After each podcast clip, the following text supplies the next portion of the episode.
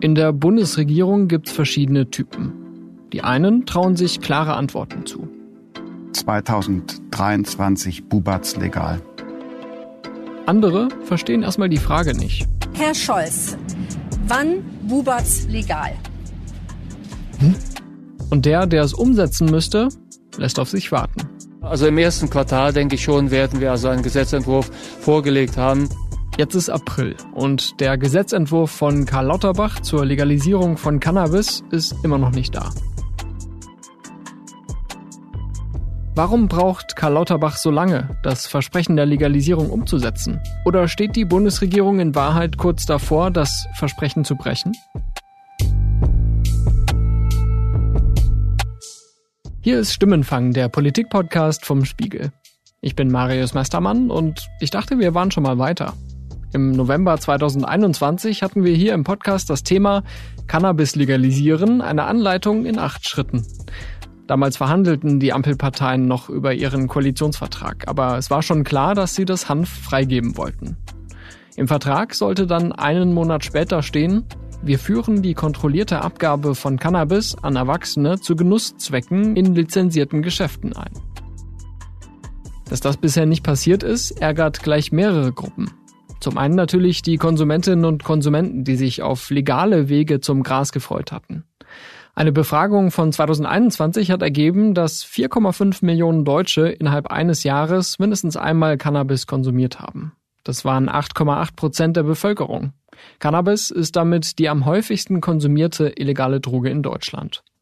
Am höchsten war der Anteil in der Altersgruppe der 18- bis 24-Jährigen mit um die 25 Prozent.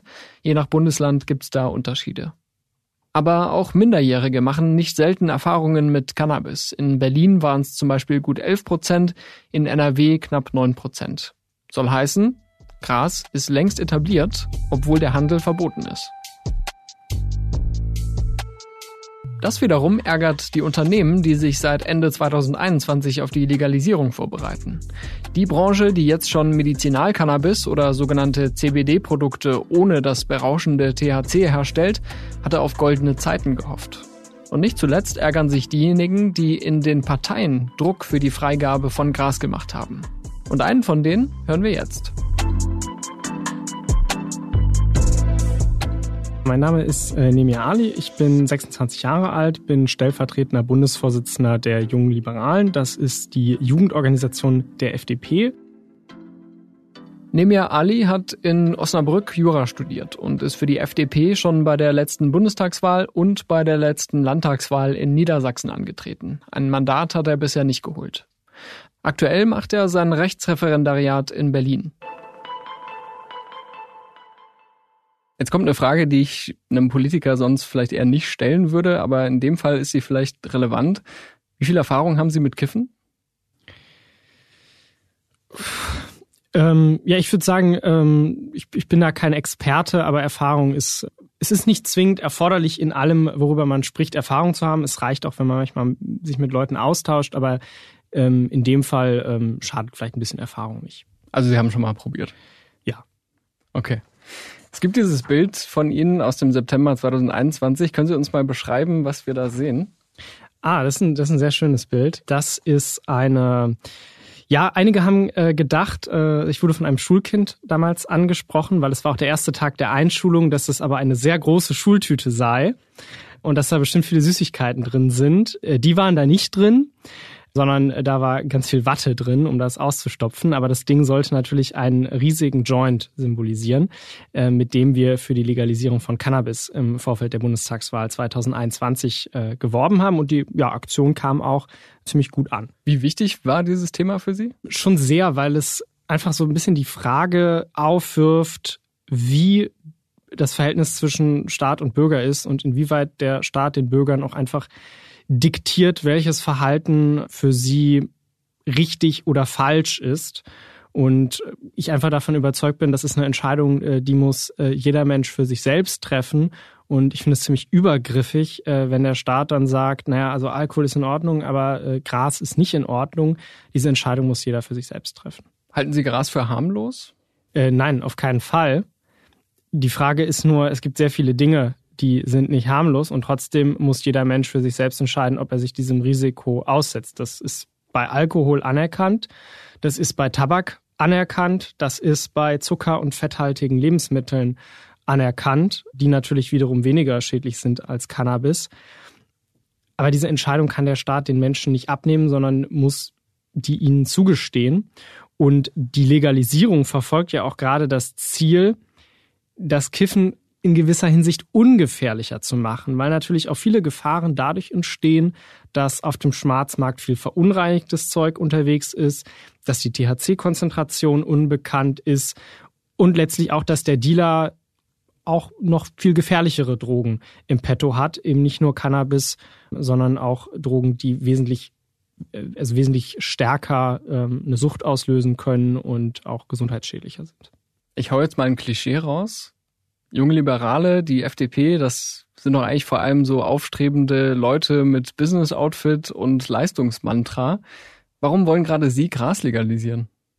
Also das Klischee, das Sie gebracht haben, ist eine sehr äh, starke Verknappung äh, der FDP und auch der, also gerade der jungen Liberalen, weil was äh, wir ja eigentlich anstreben, ist, jeder Mensch soll einfach sein Ding machen und glücklich werden, so wie er das möchte. Und für manche ist das äh, genau dieser Weg. Ähm, sie steigen ins Business ein, werden irgendwie gründen ein Start-up. Das ist, äh, das ist toll und das ist wichtig für unser Land. Für andere ähm, ist das ein anderer Weg und was alles dazugehört, äh, zum Beispiel ähm, kiffen oder auch mal schnell Auto fahren, äh, das ist deren Entscheidung. Die Verantwortung kommt immer dazu. Man muss natürlich Verantwortung für das übernehmen, äh, was man dann äh, am Ende tut und auf andere Rücksicht nehmen. Aber erst einmal ist es die Entscheidung jedes Einzelnen. Ich könnte mich ja jetzt auch dazu entscheiden, verantwortungsvoll koksen zu wollen. Der Unterschied ist natürlich, wie man äh, sozusagen damit umgeht. Also bei Cannabis ist es ja so, dass man relativ verantwortungsvoll konsumieren kann. Also der, die, die Suchtgefahr ist relativ äh, gering beziehungsweise kontrollierbar ist vielleicht das entscheidendere Wort und die Gesundheitsgefahr ist auch beherrschbar, auch wenn sie wenn sie da ist. Bei Kokain ist das äh, noch mal anders, deswegen muss man das noch mal anders betrachten als Cannabis, aber auch da zeigen uns ja Länder wie zum Beispiel Portugal, äh, dass man durchaus die Frage aufwerfen darf, ob es sinnvoll ist, äh, Konsumierende äh, mit dem Strafrecht zu begegnen oder das Ganze nicht als Gesundheitsproblem zu sehen. Ich glaube nur, dass wir uns bei dieser Frage aktuell verrennen würden und es jetzt erstmal wichtig ist, dass wir ähm, die Cannabis-Legalisierung in Deutschland durchkriegen und dann können wir über Drogenpolitik und wie man mit süchtigen Menschen insgesamt menschlicher umgeht, äh, sprechen. Die FDP war nicht immer für eine Legalisierung von Cannabis. Aber nachdem sie 2013 aus dem Bundestag geflogen war, erkannten die jungen Liberalen 2015 die Gelegenheit, ihre Themen durchzusetzen. Bei einem Parteitag sprachen sich 62 Prozent der Delegierten für die Legalisierung aus. Seitdem ist das offizielle liberale Position. Ein gewisser Christian Lindner hatte damals noch Bedenken geäußert. Für ihn war, Zitat, das größte Freiheitsthema dieser Tage nicht unbedingt die Legalisierung von weichen Drogen. Aber er ließ sich überstimmen. Heute wirbt die FDP mit einem ganzen Bündel von Argumenten für die Legalisierung. Wir können Jugendschutz aktuell nicht durchsetzen, weil der Dealer fragt nicht nach dem Ausweis. Aber wenn man eine kontrollierte Abgabestelle hat, wo man das kaufen kann, dann wird man nach dem Ausweis gefragt. Und dann gibt es auch hohe Strafen, wenn dann ein Verkäufer das an eine minderjährige Person verkauft. Damit können wir Jugendschutz effektiv endlich durchsetzen. Und dann gehen die Jugendlichen doch trotzdem zum Straßendealer. Es wird immer einen gewissen Schwarzmarkt geben, das kann man nicht verhindern. Das muss man auch ehrlicherweise so sagen. Also jeder kann ja mal selber überlegen, in welchem Zusammenhang er wohl das erste Mal harten Alkohol konsumiert hat, ob das wirklich mit 18 war oder ob das vielleicht irgendwer im Freundeskreis oder so rumgegeben hat. So ehrlich muss man sein, dass klar, das wird dazugehören. Nur man kommt natürlich von einer Situation, wo man null Jugendschutz hat, zu wir haben überhaupt erstmal Jugendschutz. Und erst durch die Legalisierung können wir regulieren. Erst dadurch können wir Gesundheitsschutz, Verbraucherschutz, Jugendschutz betreiben. Das gibt uns überhaupt, gibt der Politik überhaupt erstmal ein Instrument, mit diesen Gesundheitsgefahren umzugehen, weil gegenwärtig wird das alles auf den Schwarzmarkt verlagert. Und da hat sich bis heute ja auch noch faktisch nichts dran geändert. Ne? Also ihre Kollegin, die Juli-Vorsitzende Franziska Brandmann, die hatte die geplante Cannabis-Legalisierung als Zitat Meilenstein liberaler Gesellschaftspolitik bezeichnet. Was ist von dieser Euphorie geblieben? Ja, sie ist ein bisschen vielleicht auch verloren gegangen, beziehungsweise man blickt natürlich ein bisschen mit Ernüchterung jetzt auf die, auf die Fortschritte, weil immer noch kein, weil Karl Lauterbach es immer noch nicht geschafft hat, einen Gesetzentwurf äh, vorzulegen, obwohl das eigentlich ähm, versprochen war, dass das letztes Jahr äh, schon passiert. Jetzt ist es so, natürlich ist so ein umfangreiches äh, Projekt, wo ja auch sehr viel mehr als einfach nur das Gesetz hintersteht. Da stellen sich auch Fragen, naja, müssen irgendwie Strukturen geschaffen werden, um diese Verkaufsstellen äh, zu überprüfen und zu genehmigen, um den Anbau zu genehmigen. Wir wollen ja die gesamte Produktionskette äh, legalisieren. Das heißt, sowas kann, kann äh, länger dauern. Da ist vielleicht an der einen oder anderen Stelle auch der falsche Eindruck entstanden. Aber der Punkt ist letzten Endes, dass das Gesundheitsministerium leider hier lange Zeit sehr, sehr zögerlich war und äh, wir jetzt ordentlich Druck machen müssen. Und ich bin auch sehr froh, dass die FDP das auch macht im Deutschen Bundestag, dass es jetzt schneller vorangeht, damit endlich ein Gesetzentwurf vorliegt, über den wir dann auch sprechen können. Er ist nun mal, also das Bundesgesundheitsministerium ist an der Stelle federführend, auch zu Recht, das ist ein Gesundheitsthema. Also muss er liefern. Und das tut er nicht. Aber warum nicht?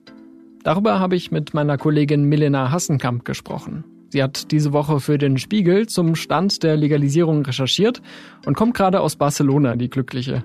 Das klingt jetzt erstmal nach einem ziemlichen Sprung, aber es hat sehr konkret mit dem Thema dieser Folge zu tun. Barcelona ist für Kenner in der Branche ein Zentrum, das sich mit Cannabis seit Jahren auseinandersetzt. Hintergrund ist, dass in Spanien die Rechtsprechung ein bisschen anders ist. Es gibt relativ viele Schlupflöcher und gibt bestimmte Sachen, die verboten sind, bestimmte Sachen, die erlaubt sind. Das ist relativ kompliziert oder sehr unterschiedlich, je nachdem, welchen Teil des Cannabisprodukts man meint und wo man ihn konsumiert. Das heißt, insgesamt ist Spanien da aber schon weiter als Deutschland? kann man so sagen. Es gibt halt viele Graubereiche, würde ich sagen. Und Spanien toleriert das ganz bewusst. Zum Beispiel kann man in diesen Cannabis Social Clubs, wo ich eben auch war, sich als Mitglied zusammenschließen oder können sich Mitglieder zusammenschließen und gemeinsam Cannabis anbauen und in den Räumen dieses Clubs auch konsumieren. Sie dürfen es aber zum Beispiel nicht draußen als Blüten mit sich führen. Also auf der Straße wäre das kriminell. Nächstes Schlupfloch ist dann, du kannst aber in der Touristenzone kannst du einfach Hanfsamen kaufen und das dann quasi anbauen. Vielleicht müssen wir das nochmal kurz erklären. Cannabis Social Club, das klingt so ein bisschen wie so ein Online-Netzwerk, wo man sich irgendwie anmeldet und über Hanf redet. Aber wie muss man sich das vorstellen? Ist das wie eine Bar, wo ich hingehe und dann kann ich da kiffen? Also es ist, glaube ich, ein bisschen kompliziert, das zu sagen, weil an sich sollte es ähm, nicht so sein wie eine Bar, in die man gehen kann, um zu kiffen, sondern an sich ist die Idee dahinter, dass es ein gemeinnütziger Verein ist, der kein Geld damit verdienen darf. Das heißt, man muss als Mitglied äh, wohnhaft in Spanien sein, man muss einschätzen können, wie viel Cannabis man so im Monat konsumiert und dann schließt man sich da eben zusammen und soll das zusammen anbauen. Tatsächlich hat sich das aber in Barcelona zum Beispiel relativ verschieden entwickelt, würde ich mal sagen. Also es gibt so um die 400 Clubs da und ähm, ganz viele sind auch schnell wieder weg vom Fenster, weil sie keine Lizenzen haben. Es gibt einzelne Clubs, in denen wird das eben nicht so gehandhabt, wie man es gehand also wie man es eigentlich laut Regierung machen soll. Ähm, es darf zum Beispiel auch keine Werbung gemacht werden. Es gibt aber Clubs, die zum Beispiel in der Touristenzone stehen und Touristen direkt gezielt ansprechen und auch, auch Werbung machen und die natürlich dann auch am Ende was daran verdienen. Und zu einem gewissen Teil wird das toleriert und dann werden die halt irgendwann geschlossen. Also es ist halt eigentlich alles so eine Geschichte, die komplett im Graubereich läuft. Und genau das will die deutsche Bundesregierung ja nicht. Legalisierung heißt raus aus dem Graubereich, raus aus dem Flickenteppich, bei dem man in Bayern mit ein paar Gramm Gras von der Polizei hochgenommen wird und in Berlin alle nur lässig mit den Schultern zucken. Raus aus einem System, das zwar Konsum toleriert, aber faktisch auch den blühenden Schwarzmarkt. Lass uns mal kurz rekapitulieren, was war da der ursprüngliche Plan von der Ampel? Ursprünglich war der Plan, ähm, das im ganz großen Stil in Deutschland zu legalisieren und zwar weiter als das andere europäische Staaten schon machen. Deutschland wollte das ganz sauber machen und Lieferketten nachvollziehen können, feststellen, dass das in Deutschland produziert wurde. Es dürfte nur in Deutschland produziert werden und eben aber auch abgegeben, vertrieben und reglementiert ähm, dürfte man das halt auch besitzen. Das war so die Ursprungsidee. Das äh, war sicherlich etwas, was vor allem von den jüngeren Leuten in den Parteien äh, sehr gefordert wurde. Es gab auch oft äh, in den Ampelparteien Beschlüsse auf Druck von den, von den Jungen in der Partei, von den Julis oder von den Jusos oder der Grünen Jugend, und dann hat man halt aber das irgendwie zu so einem Thema gemacht und das ist so ein bisschen zu so einem Selbstläufer geworden. Die haben sich darauf äh, verständigt, auch ohne große Details äh, irgendwie auszuarbeiten. Das war sicherlich auch erstmal einfacher. Die SPD war da vielleicht ein bisschen zurückhaltender als FDP und Grüne. Und dann hat sich das so ein bisschen verselbstständigt. Es wurde auch sehr, sehr viele Ministerien verteilt, die daran mitarbeiten. Im Wesentlichen das Gesundheitsministerium ist da federführend. Dann würde mir das Justizministerium einfallen, das Verkehrsministerium, das Landwirtschaftsministerium. Habe ich nur eins vergessen? Innenministerium natürlich, was ja, sich auch mit der, mit der Strafjustiz dann auseinandersetzt. An sich ist das auch keine schlechte Idee. Also Cannabis legalisieren heißt vor allem Regeln schaffen in verschiedenen Bereichen. Wie viel THC im Blut darf man am Steuer haben? Das müsste Verkehrsminister Volker Wissing regeln. Wie überführt man Cannabis aus dem Katalog des Betäubungsmittelgesetzes in den legalen Bereich? Ein Fall für Justizminister Marco Buschmann und so weiter. Aber federführend ist eben Gesundheitsminister Karl Lauterbach. Und der hatte im vergangenen Oktober noch gesagt, wenn dieses Gesetz so käme, wäre dies das liberalste Cannabis-Legalisierungsprojekt in Europa. Da war allerdings schon auffällig viel Konjunktiv im Spiel. Trotzdem hat sich vor allem der FDP-Chef Christian Lindner mehrfach zu dieser Aussage hinreißen lassen. 2023 Bubatz legal. Klar, auch Christian Lindner wusste, dass es rechtliche Hürden gibt. Aber er wollte offensichtlich auch dem Publikum gefallen, das sich eine schnelle Legalisierung erhofft. Sein Parteifreund Nemir Ali glaubt immer noch daran. Ich bin Optimist, deswegen ja. Ähm, und äh, es ist auch nicht, äh, es ist ja auch äh, nach wie vor möglich. Ja, also ähm, es ist natürlich ein sehr, sehr enger Zeitplan. Wir bräuchten jetzt in der Tat demnächst mal einen Gesetzentwurf. Da machen wir auch äh, Druck für, dass das passiert. Aber wenn jetzt im Frühjahr, späten Frühjahr dieser Gesetzentwurf kommt, äh, dann äh, steht die Chance, dass wir äh, ein Gesetz beschlossen haben Ende des Jahres und dann hoffentlich spätestens Anfang 24 das dann tatsächlich auch äh, legales Cannabis auf dem Markt gibt. Meine Kollegin Milena ist da deutlich skeptischer. Das ist, glaube ich, äh, relativ schnell klar geworden, dass das nicht klappen wird. Das ist ein langer Prozess. Das hätten die eigentlich auch früher wissen können, weil es ziemlich viel gab, was auf EU-Ebene, aber auch ähm, von den Vereinten Nationen dagegen stand. Das war irgendwie relativ schnell klar und trotzdem waren diese markigen Sprüche, die vor allem von der FDP kamen, halt irgendwie so ein, so ein, so ein Ding, was denen bei den Landtagswahlen teilweise geholfen hat, was, ähm, was irgendwie Wähler mit denen verbunden haben und deshalb haben die das halt auch so genutzt. Vergangene Woche hast du berichtet, dass auch die SPD-Spitze jetzt eine Cannabis-Legalisierung kurzfristig nicht oder nicht mehr für umsetzbar hält. Und da geht es vor allem um europarechtliche Bedenken. Kannst du uns mal erklären, wo da die Hürde ist? Ich glaube, das Interessante an dem Beschluss ist vor allem, dass er halt offengelegt hat, was die PolitikerInnen in den letzten Wochen und Monaten halt aus Brüssel gehört haben. Denn was, was mir jetzt so ähm, im Nachgang erklärt wurde, war eigentlich mit, der Vorle mit dem Vorlegen der Eckpunkte war schon klar, dass das europarechtlich so nicht funktionieren kann. Es gibt einen EU-Rahmenbeschluss, der es verbietet, Drogen zu, zu legalisieren. Und der, da war immer klar, ähm, den gibt es. Die Frage war, kann man daran vorbei eine Regelung machen oder muss man diesen Rahmenbeschluss ändern? Und es ist jetzt eben klar geworden, man müsste eigentlich diesen Rahmenbeschluss ändern. Das war so das wohl, was denen zurückgespiegelt wurde. Karl Lauterbach hat ja schon relativ lange gebraucht, bis er diese Eckpunkte vorgelegt hat. Im vergangenen Oktober war das dann. Und ähm, er hat den Eindruck vermittelt, er will sich da auch bei der EU-Kommission versichern, dass seine Pläne so passen, dass sie durchkommen am Ende. Muss er das denn wirklich? Oder ist er da vielleicht auch ein bisschen übervorsichtig? die wollten das auf jeden Fall nicht so machen bei, wie bei der Maut, dass sie dann äh, am Ende so, so krachend scheitern. Deshalb wollten sie das halt machen, bevor das Gesetz, also im, im Laufe des gesetzgeberischen Verfahrens. Also da war klar, dass die, diese Eckpunkte nicht zu einer offiziellen Prüfung reichen, sondern dass das schon ein Gesetzentwurf sein muss. Lauterbach wollte aber schon nochmal sozusagen noch ein doppeltes Sicherheitsnetz einziehen und diese Eckpunkte einfach auch schon mal vorlegen und nochmal und nach Rückmeldungen suchen. Und die sind jetzt halt einfach so relativ negativ ausgefallen, wie ich höre. Auch wenn Lauterbach selbst gesagt hat, es hätte sehr gute Rückmeldungen aus Brüssel gegeben. So, da, da gibt's halt zwei verschiedene Positionen und Brüssel ist halt der Ansicht, es wird wohl eher nicht klappen. Jetzt ist es ja nicht so wahnsinnig überraschend, dass Rauschgifthandel in Europa eher streng reglementiert ist und ähm, dass man mit so einer Reform da auch vielleicht an Grenzen stößt. Aber hat die Bundesregierung denn ihrerseits gute Argumente für die Legalisierung von Cannabis? Also da geht's ja offensichtlich jetzt nicht nur um Spaß, sondern Lauterbach spricht da gerne von besserem Jugend- und Gesundheitsschutz. Wirkt vielleicht erstmal kontraintuitiv, wenn man eine Droge freigibt, aber äh, gäbe es da auch Punkte, wo man sagen könnte, okay, die Ampel hat doch eigentlich eher recht als die EU-Kommission? Also ich glaube, es geht gar nicht nur darum, wer da Recht hat, sondern dass es rechtlich kompliziert ist. Das ist ja immer noch mal was anderes als das, was gesellschaftlich sich bewegt hat. Und ich glaube, es ist schon so, dass das auch in der EU ein Thema ist. Das sieht man auch daran, dass es mehrere Länder gibt, die eben darüber nachdenken, Cannabis irgendwie zu legalisieren oder die auch darüber nachdenken, ob man nicht diesen Rahmenbeschluss ändern kann.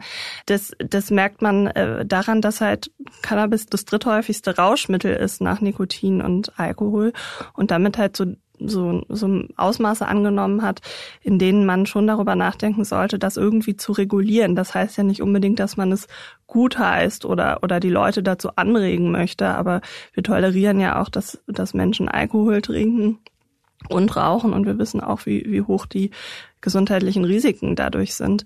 Wieso sollten wir das dann nicht auch tolerieren und irgendwie uns darum kümmern, wie, wie Jugendliche dabei geschützt werden können oder wie, wie sichergestellt werden kann, dass diese Stoffe, dass diese Stoffe nicht mit irgendwas versetzt sind, äh, was noch gefährlicher ist.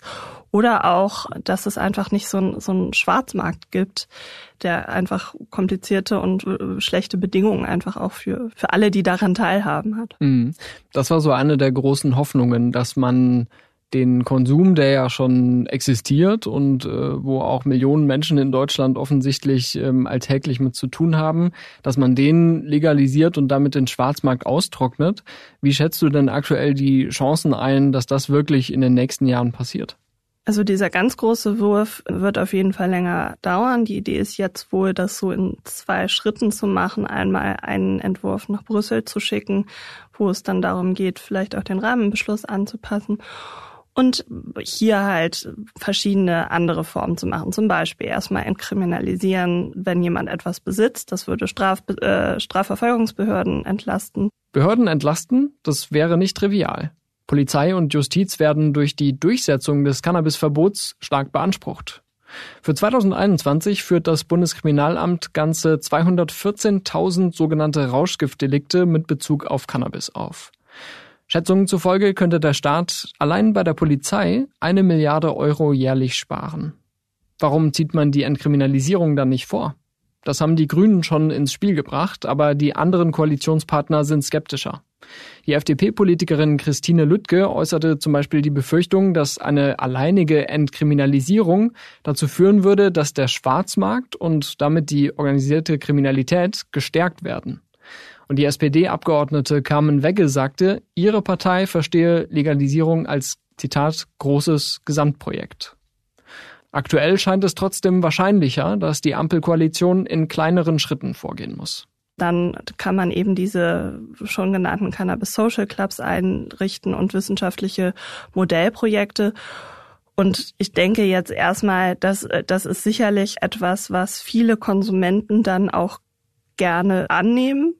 Aber ob das jetzt im großen Stil dafür sorgt, dass der Schwarzmarkt komplett verschwindet, das glaube ich nicht. Und das ist auch in anderen Ländern nicht so gewesen. In dem Fall würde die Ampel ja deutlich hinter dem eigenen Anspruch und hinter dem ursprünglichen Versprechen äh, zurückbleiben. Karl Lauterbach war ja selbst lange gegen die Legalisierung von Cannabis. Er hat vor allem dann die gesundheitlichen Risiken betont, ähm, die es ja unbestritten gibt, ne? also zum Beispiel mögliche Psychosen. Meinst du, er steht jetzt wirklich hinter dieser Reform? Ich glaube, er würde sich dafür sicher nicht verkämpfen, aber es ist schon etwas, das ihm auch zu einem gewissen Grad wichtig ist, eben aus Gründen des Jugendschutzes und weil es eine neue Studienlage gibt, die eben klarstellt, dass es keine Einstiegsdroge ist. Das ist ihm auch sehr wichtig. Du hast gerade schon angedeutet, dass da jetzt so ein paar Spekulationen herumschwirren, äh, wie denn Lauterbach mit diesen EU-rechtlichen Bedenken umgehen könnte. Ne? Also da äh, gab es zuletzt einen Bericht der Kollegen von Zeit Online, die geschrieben haben, da könnte es zum Beispiel Modellregionen geben in Deutschland, die man dann irgendwie vier Jahre lang äh, laufen lässt, wissenschaftlich begleitet. Das klingt jetzt aber wirklich so, als würde man da ganz kleine Schritte machen, oder? Es liegt natürlich nahe, dass er das in die Richtung macht, weil das äh, immer die Position auch der ähm, SPD war, also ähm, auch, auch bevor sie in die Koalitionsverhandlungen reingegangen sind und weil natürlich so ein äh, SPD-Parteibeschluss ähm, nicht gefasst wird, ohne dass er an den führenden Mitgliedern der Parteien irgendwie vorbeigeht. Also ähm, der wird das schon mitbekommen haben, was da beschlossen wurde. Man kann natürlich theoretisch auch sagen, wir machen ganz Deutschland zur Modellregion, obwohl sich mindestens ein Bundesland wahrscheinlich dagegen wehren würde. Dieses Bundesland ist wahrscheinlich Bayern, äh, aber das ist, es ist kleinschrittiger auf jeden Fall. Es ist auch was, was jetzt so langsam in, in den Niederlanden gemacht wird. Es gibt ein Projekt in der Schweiz. Das ist aber eher eine langwierigere Sache, sicherlich. Auch für den FDPler Nemir Ali ist die Ausgestaltung möglicher Modellregionen ein entscheidender Faktor. Was sind Modellprojekte, was sind Modellregionen, ja, weil darunter kann man sich ja sehr, sehr viel vorstellen von äh, drei Cannabis-Shops, äh, die es in ganz Berlin gibt, wo klar ist, äh, das wird nicht ausreichen, bis hin zu, ähm, ich habe eigentlich in, in jeder Stadt irgendwie äh, mehrere Modellprojekte und mehrere Shops, die vielleicht auch mit unterschiedlichen Konzepten arbeiten. Das heißt also, da muss klar sein, dass man das, was europarechtlich möglich ist, absolut ausreizen muss. Ähm, das ist auch eine klare Erwartungshaltung, die wir formulieren. Und das Zweite ist, wenn es europarechtlich äh, solche Probleme gibt für die vollständige Legalisierung, dann erwarte ich natürlich vom Gesundheitsministerium, dass es daran arbeitet, diese Probleme zu beseitigen. Es gibt diesen Rahmenbeschluss 2004 äh, von der Europäischen Union, der, wo die Frage ist, also er soll, fordert die Mitgliedstaaten auf, äh, den äh, Besitz und die, die Abgabe von bestimmten Drogen zu kriminalisieren, wo die Frage ist, inwieweit ist im Zusammenhang mit diesem Beschluss eine Legalisierung oder in welchem Umfang eine Legalisierung möglich. Und wenn dieser Beschluss einer vollständigen Legalisierung im Wege steht, dann sollte der Gesundheitsminister, und das hätte er besser schon viel früher machen sollen, weil das ist ja schon länger bekannt, sich darum kümmern, dass dieser Beschluss auf europäischer Ebene geändert wird. Bisher sehen Präventionskampagnen beim Thema Drogen ja oft so aus, dass man sagt, keine Macht den Drogen. Wenn Sie jetzt eine Infokampagne zur Prävention machen würden, und das soll ja kommen, wenn man das legalisiert, wie würde die klingen? Also da stellen Sie sich auch hin mit so einer Tüte? Nee, das sicherlich nicht. Aber die würde auf jeden Fall wesentlich, ich finde, so eine Infokampagne muss ehrlicher sein. Wer kommuniziert, äh, wenn du einmal kiffst, dann geht dein ganzes Leben kaputt und so weiter, das ist einfach falsch. Und ich glaube, das führt dann auch dazu, dass wenn die Menschen dann feststellen, ach, das stimmt ja gar nicht, so gefährlich ist das ja gar nicht, dass dann das, der gegenteilige Effekt eintritt, dass Cannabis dann verharmlost wird. Und so ehrlich muss man sein, das sieht man, sieht man bei Teilen der Legalisierungsbefürworter auch, dass eben Cannabis äh, verharmlost wird und das ist auch falsch. Deswegen, man muss einfach ehrlich die Risiken kommunizieren. Welche gesundheitlichen Folgen hat es? Welches Suchtpotenzial hat es? Was sind auch Folgen, die sich bei einzelnen Menschen unterscheiden, weil viele äh, Drogen eben auch sehr unterschiedlich wirken bei einzelnen Menschen? Darüber muss man aufklären. Dann müssen die Menschen eine eigene informierte Entscheidung treffen, ob und in welchem Rahmen sie das konsumieren wollen. Und das ist besser als einfach nur Abschreckung die unseriös ist und die Menschen für dumm verkauft und äh, natürlich auch äh, besser als äh, Verharmlosung, alles ist gut, weil äh, das ist es natürlich nicht. Dann wird noch darüber spekuliert, ob eben diese Social Clubs in Deutschland eingeführt werden können und ob man vielleicht schon mal ein bisschen Eigenanbau erlauben könnte. Also das klingt ja schon so, als würde sich da auf so einer privaten Konsumebene, würden sich da einige Möglichkeiten eröffnen. Ich glaube, die private Ebene, ja, also dass man selber was anbauen kann, dass man das schon mal so, so ein bisschen macht, es wird halt kein Businessmodell als erstes geben, denke ich. Und äh, das ist was, was aber wiederum der FDP auch sehr wichtig war. Das steht auch im FDP-Beschluss, dass die eben ähm, schon auch so, so Abgabestellen, wie es die in den USA gibt, so Läden, in denen du das einfach kaufen kannst, haben wollen. Das ist aber in Europa eben nochmal anders kompliziert und ist halt die Frage, ob das, ob das perspektivisch überhaupt möglich sein wird. Damit würde auch so ein bisschen die Hoffnung erstmal gedämpft, dass man damit relativ viel Geld reinholen könnte. Gab es ja Schätzungen in den vergangenen Jahren, dass da mehrere Milliarden Euro vielleicht drinstecken, wenn man ähm, großflächig legalisiert. Da müsste sich dann der Finanzminister Christian Lindner auch erstmal mit weniger oder gar nichts ähm, zufrieden geben. Ja, es hieß, dass Deutschland auf einen Schlag der weltgrößte Markt für Cannabis werden könnte, wenn, wenn die Legalisierung kommt.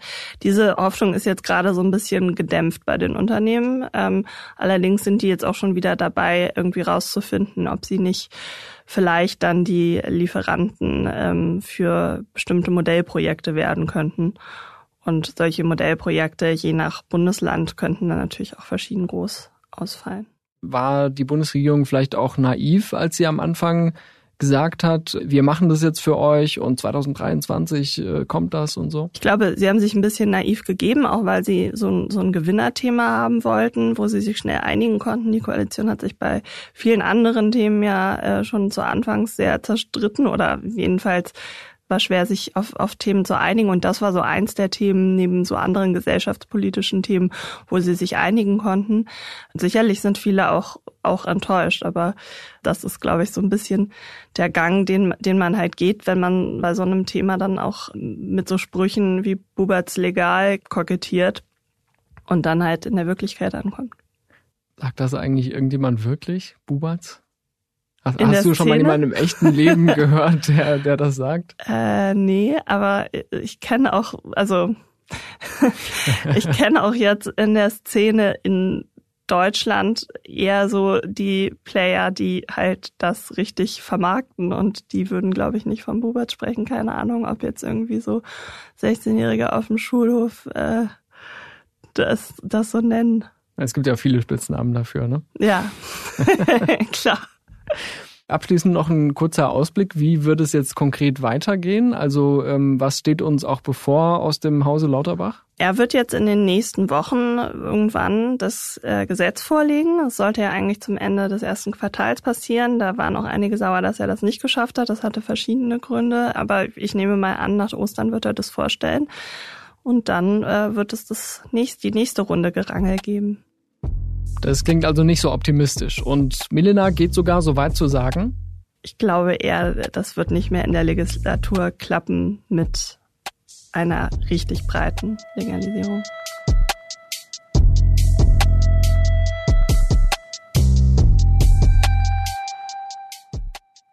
Und wer weiß, wie Bundeskanzler Markus Söder ab 2025 damit umgeht.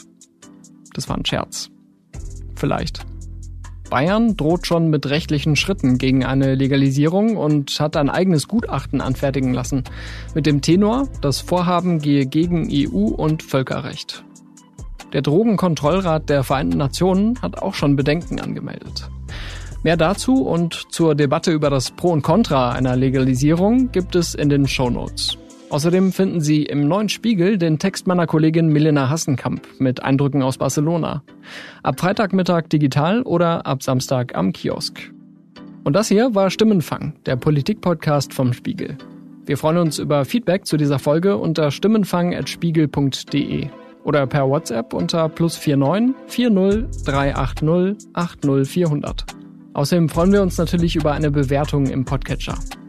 Ich bin Marius Meistermann und ich bedanke mich für den redaktionellen Support bei Olaf Häuser und für die Mischung bei Philipp Fackler.